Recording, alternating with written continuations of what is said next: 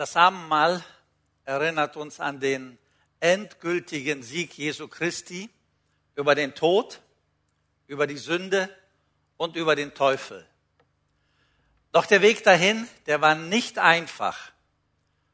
Und ich möchte heute Morgen mit euch zusammen einige Passagen aus dem Markus-Evangelium lesen und dann gemeinsam betrachten, was das alles so beinhaltete, als Jesus auf dem Weg dahin ging, um den letzten und den größten Sieg zu erringen.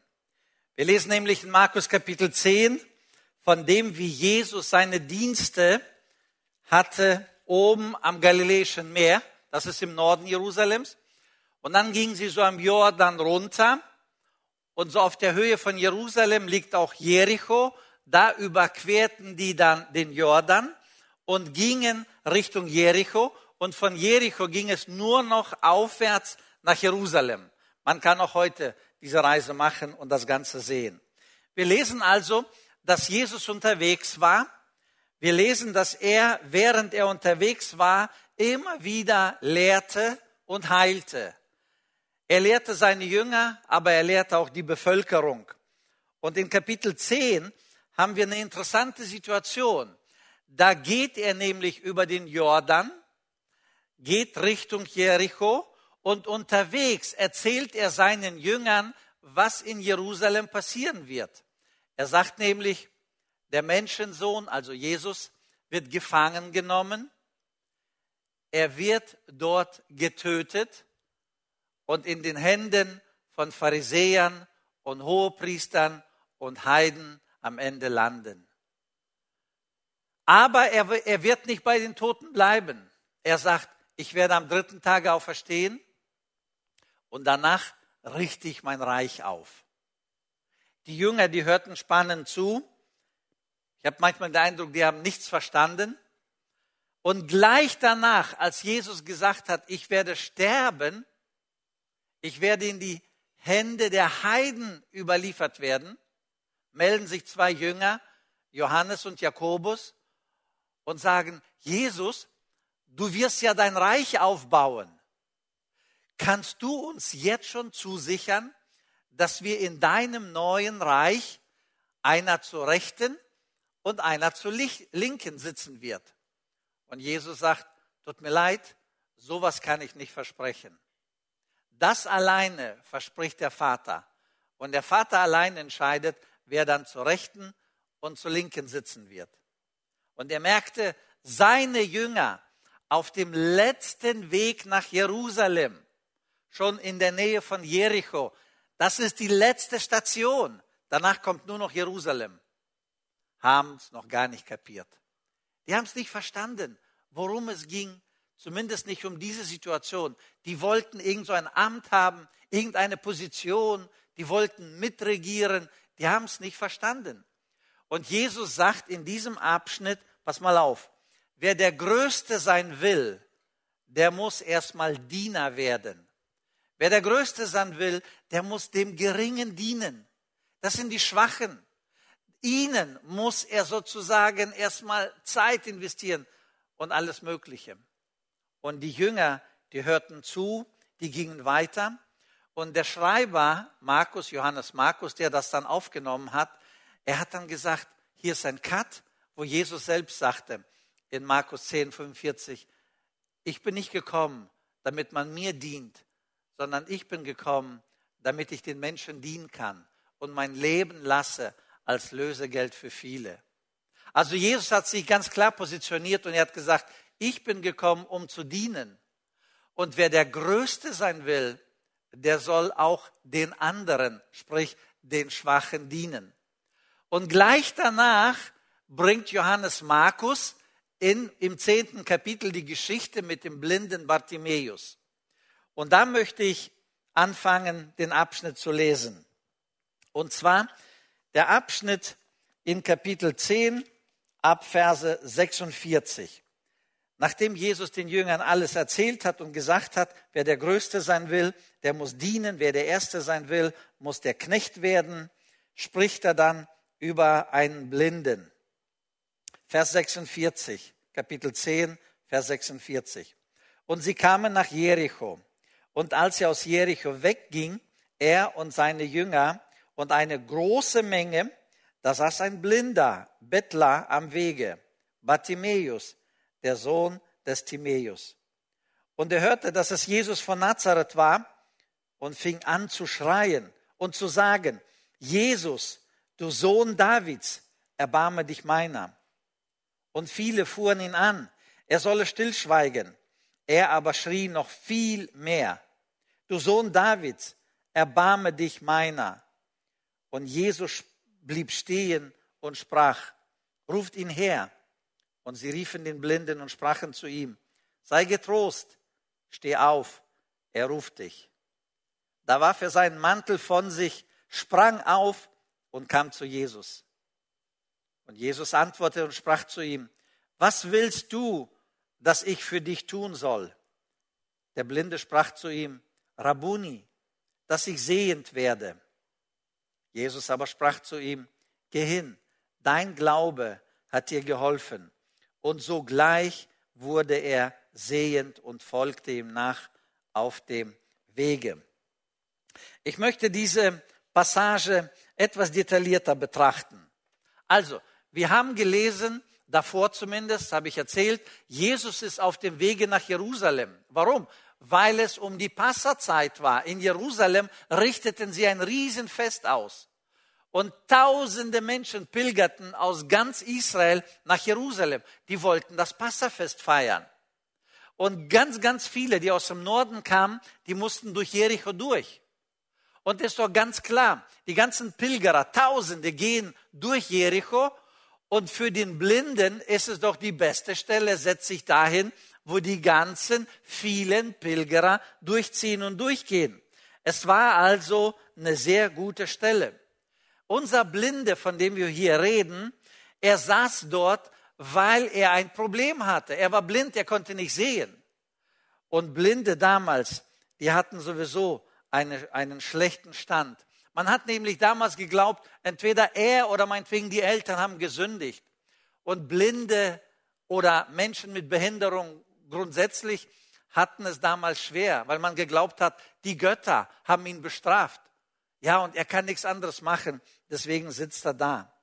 Die Blinden konnten nur betteln, die konnten nicht einer Arbeit nachgehen oder Menschen mit Behinderung.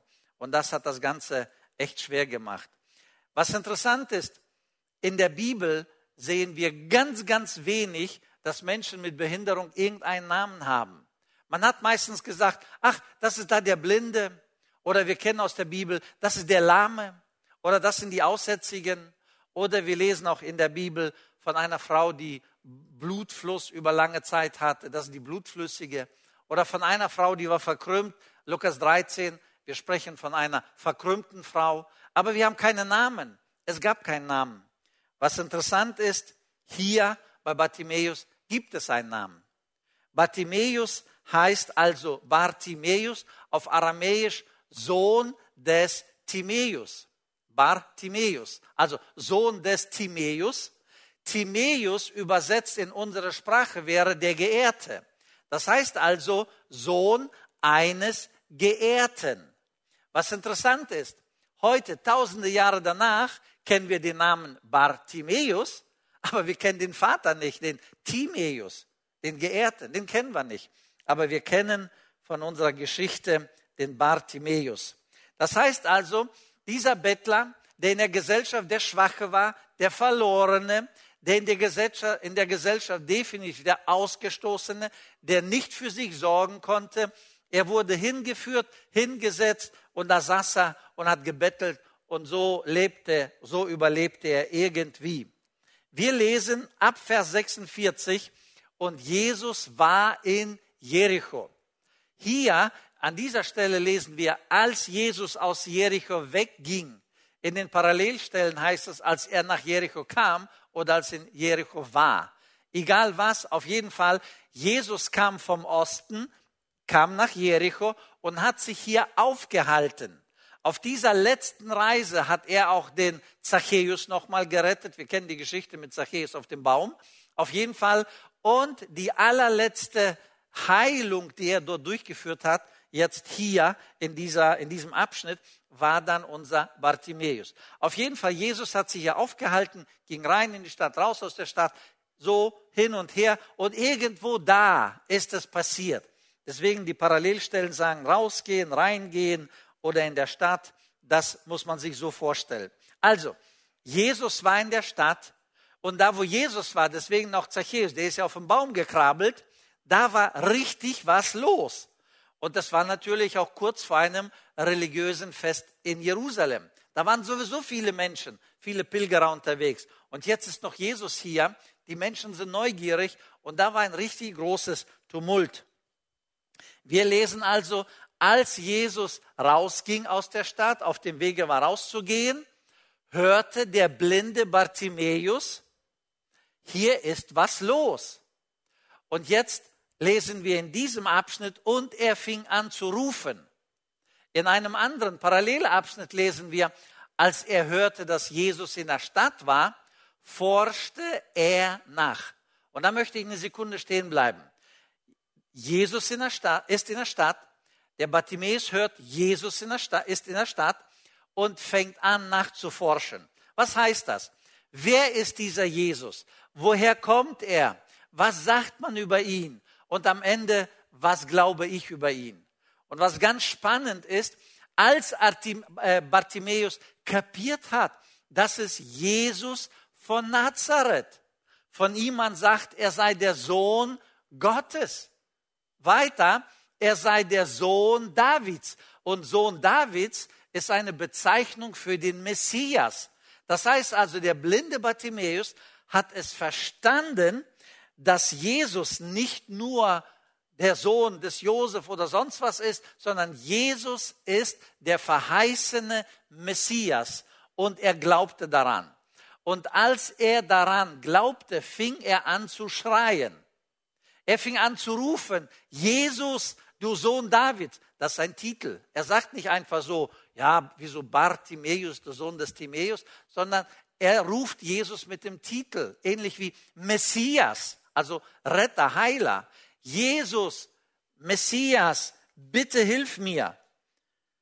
Was ich so interessant finde, er hat sich damit auseinandergesetzt. Er hat sich damit beschäftigt. Oder wir lesen bei Lukas, er gebraucht das Wort, er forschte nach, wer Jesus sei. In einigen Gesprächen mit Männern, so aus der Gesellschaft, sprechen wir über den Glauben. Und ich kenne solche Aussagen, dass Männer sagen so, ach, das so mit Jesus, das ist nicht meins. Wörtliche Aussage. Das so mit Jesus, das ist nicht meins. Und dann frage ich ihn, hast du dich mit Jesus jemals ernst und tief auseinandergesetzt? Und die Antwort ist nein. Ist das nicht billig? Ist das nicht einfach, dass wir keine Ahnung haben, wir setzen uns mit Dingen nicht auseinander, aber schon ein fertiges Urteil haben und sagen, das ist nicht meins. Und so sind wir leider manchmal auch in vielen Themen. Wir haben da keine Ahnung, reden aber klug mit. Ich finde es so toll, dass wir wirklich lesen, der Bartimäus forschte nach und dann hat er gesagt, Jesus, du bist der Sohn Davids. Du bist also der Messias. Als er das kapiert hat, fing er an zu schreien. Er fing an zu rufen, Jesus, du Sohn Davids. Also du Sohn Davids ist ein Titel. Jesus, du Messias, bitte, bitte, bitte und so weiter. So, dann sagt die Bibel, die aber da vorne gingen, ne, da waren ja Hunderte, vielleicht Tausende Menschen in den engen Gassen in, Jeru, äh, äh, in, in Jericho. Und als sie so gingen, war ja Jesus hier und die Menge war irgendwo und da vorne die Menschen. Die aber da vorne gingen, die haben dann gesagt, ey Bartimäus, chill mal. Jesus, der Messias, der hat große Dinge zu tun. Er hat einen großen Auftrag. Du bist in der Gesellschaft ein Nobody. Bartimäus, du bist blind, du hast eine Behinderung. Bartimäus, hallo, du bist das kleinste Glied in der Gesellschaft. Chill doch mal. Und die Leute, so heißt es, haben ihn beruhigt. Und ich glaube nicht, dass es nur so war, ach Bartimäus, halt die Klappe. Ich glaube, so wie es heißt, die wollten ihn beruhigen. Ne? als er merkte, diese ganze Menge, die da vorne gingen, die wirken auf ihn ein und sagen, Ruhe, Ruhe, sei still, der Messias ist beschäftigt, so ungefähr, lesen wir, ne, dass er dann anfing, lauter zu werden. Ich komme noch mal ganz kurz zurück, um, um einen Punkt reinzubringen. Wenn du was Tolles erkannt hast, wenn wir an etwas Tolles glauben, weil wir glauben, das ist richtig, das ist meins, das sollte ich tun, das sollte ich umsetzen, das sollte ich als Vision, das sollte ich als Projekt, das sollte ich jetzt machen. Wann immer du es aussprichst, merk dir eins, du wirst sofort auf Menschen treffen, die sagen, halt die Klappe, das ist unwichtig. Ich kenne so viele Leute, bei denen es nicht geklappt hat. Was immer wir wollen, wo immer unser Anliegen ist, wenn, wann immer wir es öffentlich machen, wird es immer Menschen geben, die uns entmutigen. Das ist menschlich und leider normal. Aber, aber, lass dich nicht entmutigen. Wenn du dir sicher bist, das ist für mich, für meine Familie oder für uns oder für die Gemeinde oder, oder, oder, das ist wichtig, dann kämpfe bitte dafür. Kritik oder Kritiker wird es immer geben. Menschen, die dich zurückhalten, ermutigen, äh, entmutigen und sagen, ach, das klappte bei denen nicht und diesen pleite gegangen, du gehst genauso pleite, das klappt bei dir nicht und so weiter und so fort. Nein, denk dran, wenn es dein Anliegen ist, wenn es deins ist, dann kämpfe dafür. Ich werde manchmal gefragt, soll man dafür kämpfen? Ich sage, alles, was wichtig ist, dafür muss man kämpfen. Alles, was wichtig ist. Falsches, Schlechtes, Sündiges kommt immer von alleine. Wo immer wir chillen und locker lassen, der Charakter entwickelt sich dann nicht gut. Unsere Worte und Wortwahl entwickelt sich nicht gut. Unser Benehmen wird nicht gut. Und ich könnte jetzt eine ganze Menge von Dingen nennen. Wenn wir locker lassen, wenn wir chillen, wenn wir abhängen, da passiert nur Mist. Das müssen wir uns merken.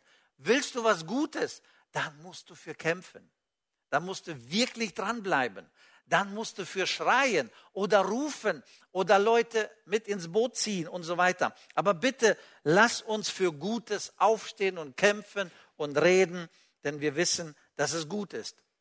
Jetzt lass uns mal genau noch mal hinhören, was die Bibel über den Bartimäus sagt. Nachdem die da vorne Gehenden gesagt haben, Bartimäus, sei still, Bartimäus, der ist so beschäftigt, sei du doch mal still hier, ruf nicht, schrei nicht, sitz, hier hast du noch meinen Pfennig, was auch immer. Lesen wir in der Bibel, als Bartimäus merkte, dass sie ihn beschwichtigen, fing er noch lauter an zu schreien. Und hier muss ich das bisschen erklären. Und zwar, die Bibel benutzt ja verschiedene Begriffe. Aber das Wort für schreien das Johannes Markus hier an dieser Stelle verwendet, ist das Schreien der Dämonen. Ne? Das ist so ein schweres Wort, wird in der Bibel selten verwendet. Glaube nur fünfmal. Also wirklich, wenn Dämonen, wenn der Besessen aus, aus der Hölle kommt, da, äh, aus der Höhle kommt, nicht Hölle, ne? aus der Höhle kommt und bei Jesus, der ihn dann geheilt hat und so ruft, so dieses, dieses Rufen, ist genau dieses griechische Wort wie hier. Als Bartimäus merkte, seine Hoffnung wird hier gedämmt, fängt er an, so zu schreien. Also, die Bibel benutzt dieses Wort fünfmal, ne, so richtig so, so wie so ein panisches Schreien. Und zwar einmal, ähm, als Paulus unterwegs ist und eine Frau, die besessen war und ein bisschen verrückt war, rannte ihm hinterher und rufte und schrie hinterher. Und dieses Wort, sie schrie hinterher, das ist das griechische Wort, das wir hier auch haben. Ekrasen, wie gesagt, ein seltenes Wort. Aber das bedeutet ein Wahnsinnsschreien, Rufen, Panik dahinter. So richtig so, oh, das steckt dahinter. So, so, er schrie also kräftig.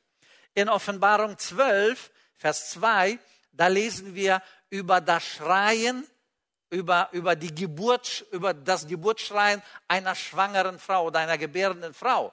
Also das sind schon schwere Begriffe.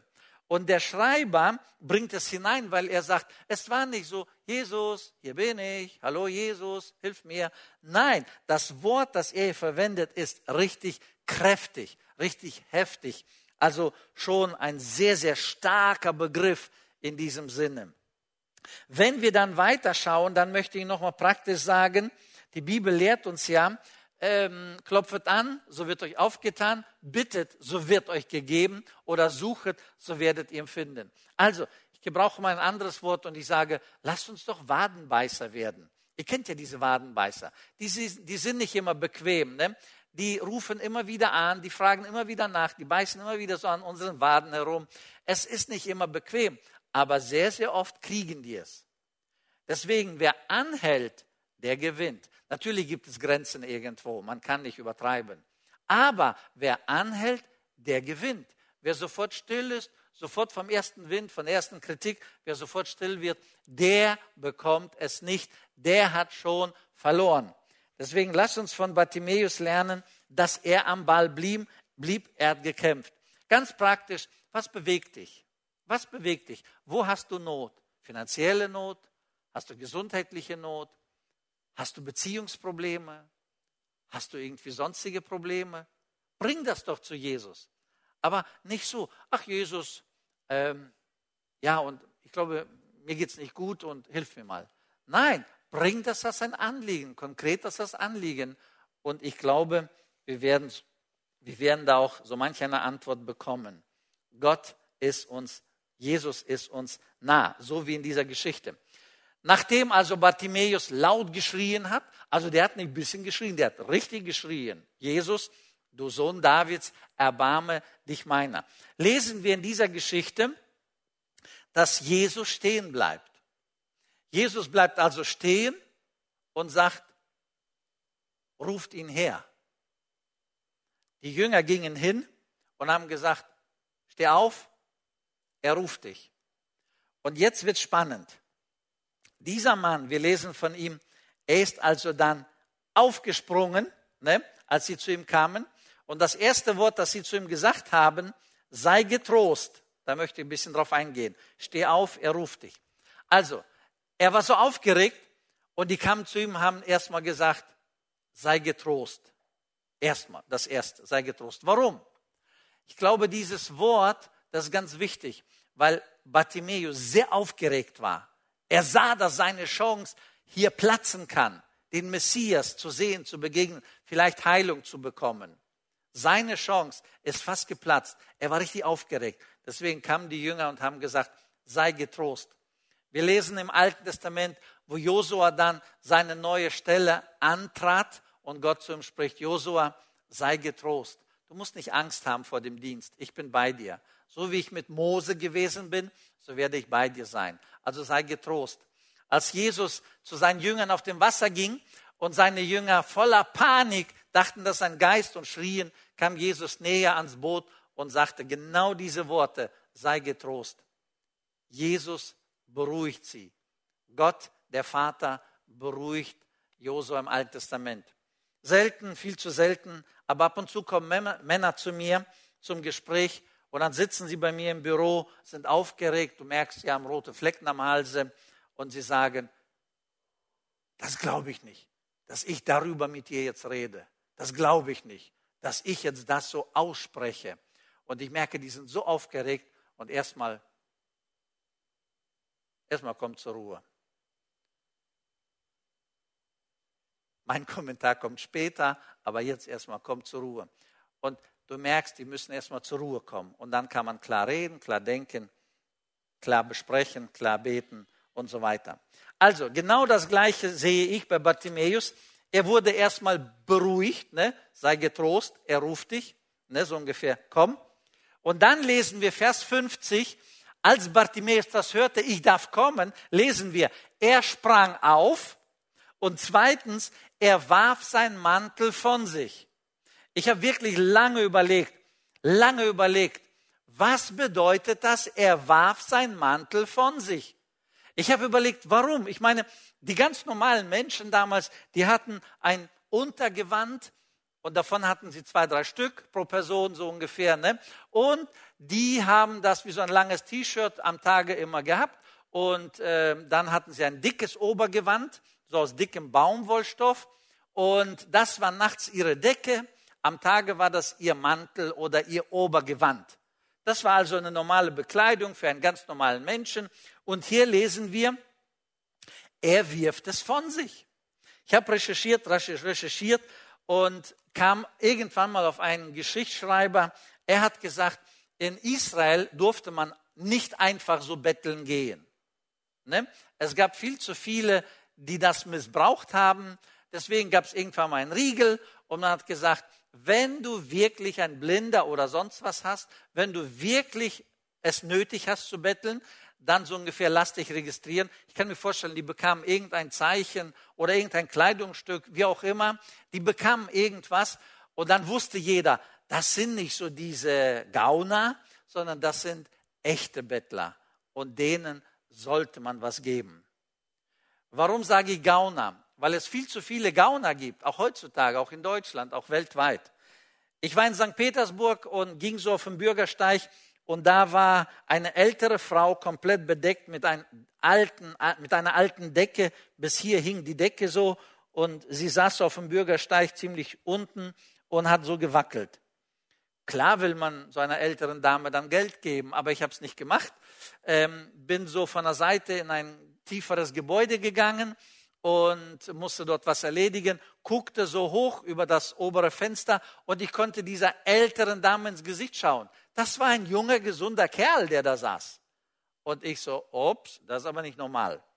Dann war ich später in Kiew und habe mich mal erkundigt über die Bettler.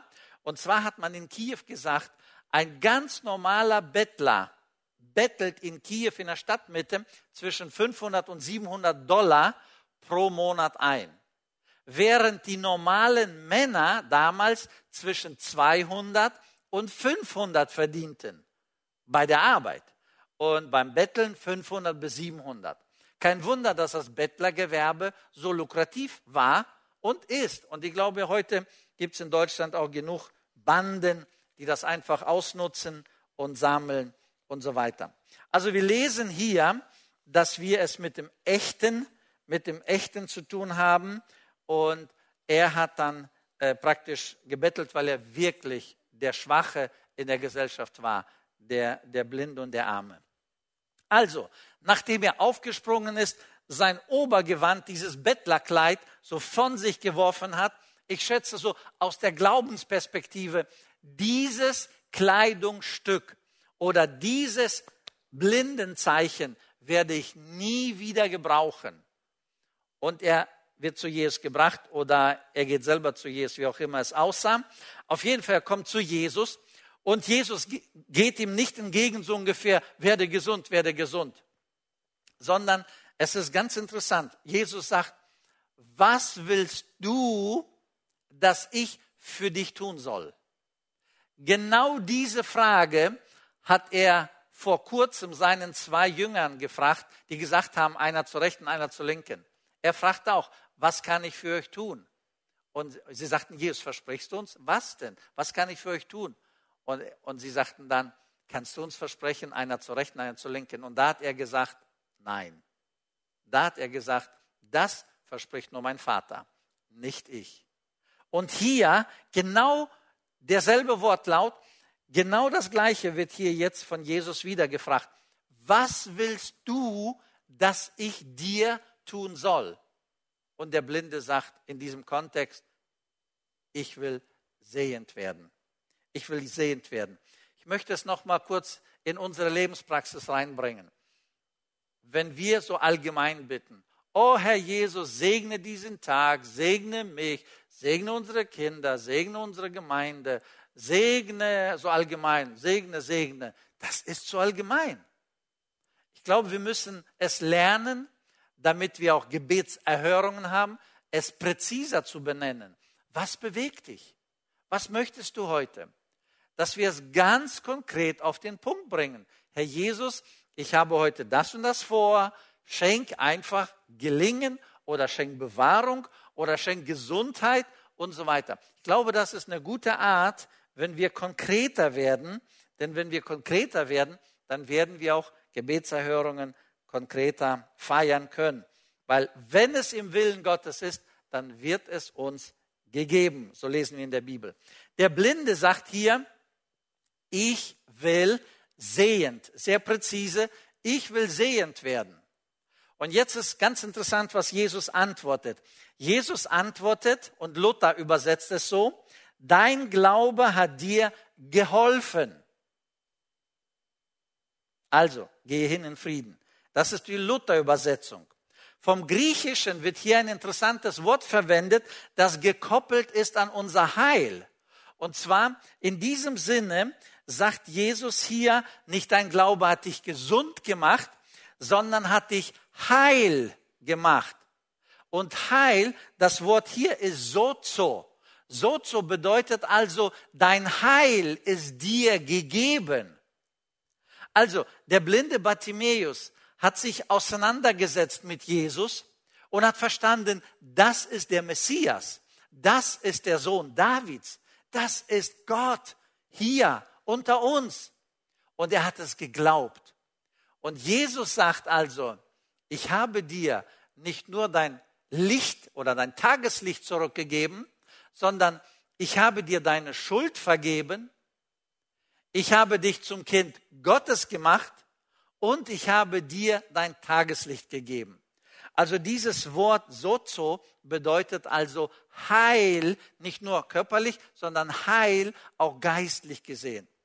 Und Bartimäus bekam also an diesem Tag, bekam das Tageslicht, bekam seine Schuldvergebung und er wurde ein Kind Gottes. Weiter lesen wir, er lobte Gott und folgte Jesus nach.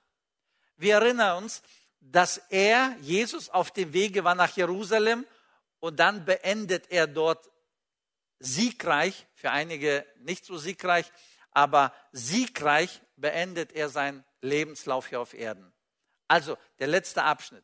Natürlich kann man jetzt nicht sagen, diese paar Tage, die Jesus noch hatte, war, nicht, war, war Bartimäus ein toller Nachfolger. Aber wir müssen ja überlegen, die Bibel, also Johannes Markus hat ja das Evangelium im Nachhinein geschrieben. Und ich kann mir das gut vorstellen, dass die Geschichte besagt, Bartimäus war wirklich ein toller Nachfolger Jesu Christi, nicht nur in dieser kurzen Phase, sondern überhaupt. Und wahrscheinlich, wahrscheinlich ist das auch der Grund, warum wir seinen Namen kennen. Sonst von ganz vielen aus der Bibel wissen wir nur der Lahme, der Blinde oder die Verkrüppelte und so weiter. Aber Bartimäus kennen wir den Namen. Und ich wünsche mir, dass wir, wann immer wir ein Anliegen haben, dass wir es zu Jesus bringen. Dass wir es präzise zum Ausdruck bringen. Und dass wir für die Menschen, die schwach sind, dass wir stark sind. Dass wir ihnen helfen. Dass wir ihnen dienen. Dass wir ihnen bei all den Fragen oder was immer sie haben oder Nöten, dass wir tatsächlich da sind. So wie Jesus es ganz praktisch seinen Jüngern gezeigt hat. Wer der Größte sein will, muss den Schwachen dienen. Und das hat er demonstriert mit Bartimäus, indem er ihn einmal geheilt hat, also die Sicht gegeben hat und das ewige Leben, sprich die Schuld vergeben hat. Lasst uns von Bartimäus lernen und lasst uns Jesus nachfolgen. Gott segne euch. Amen.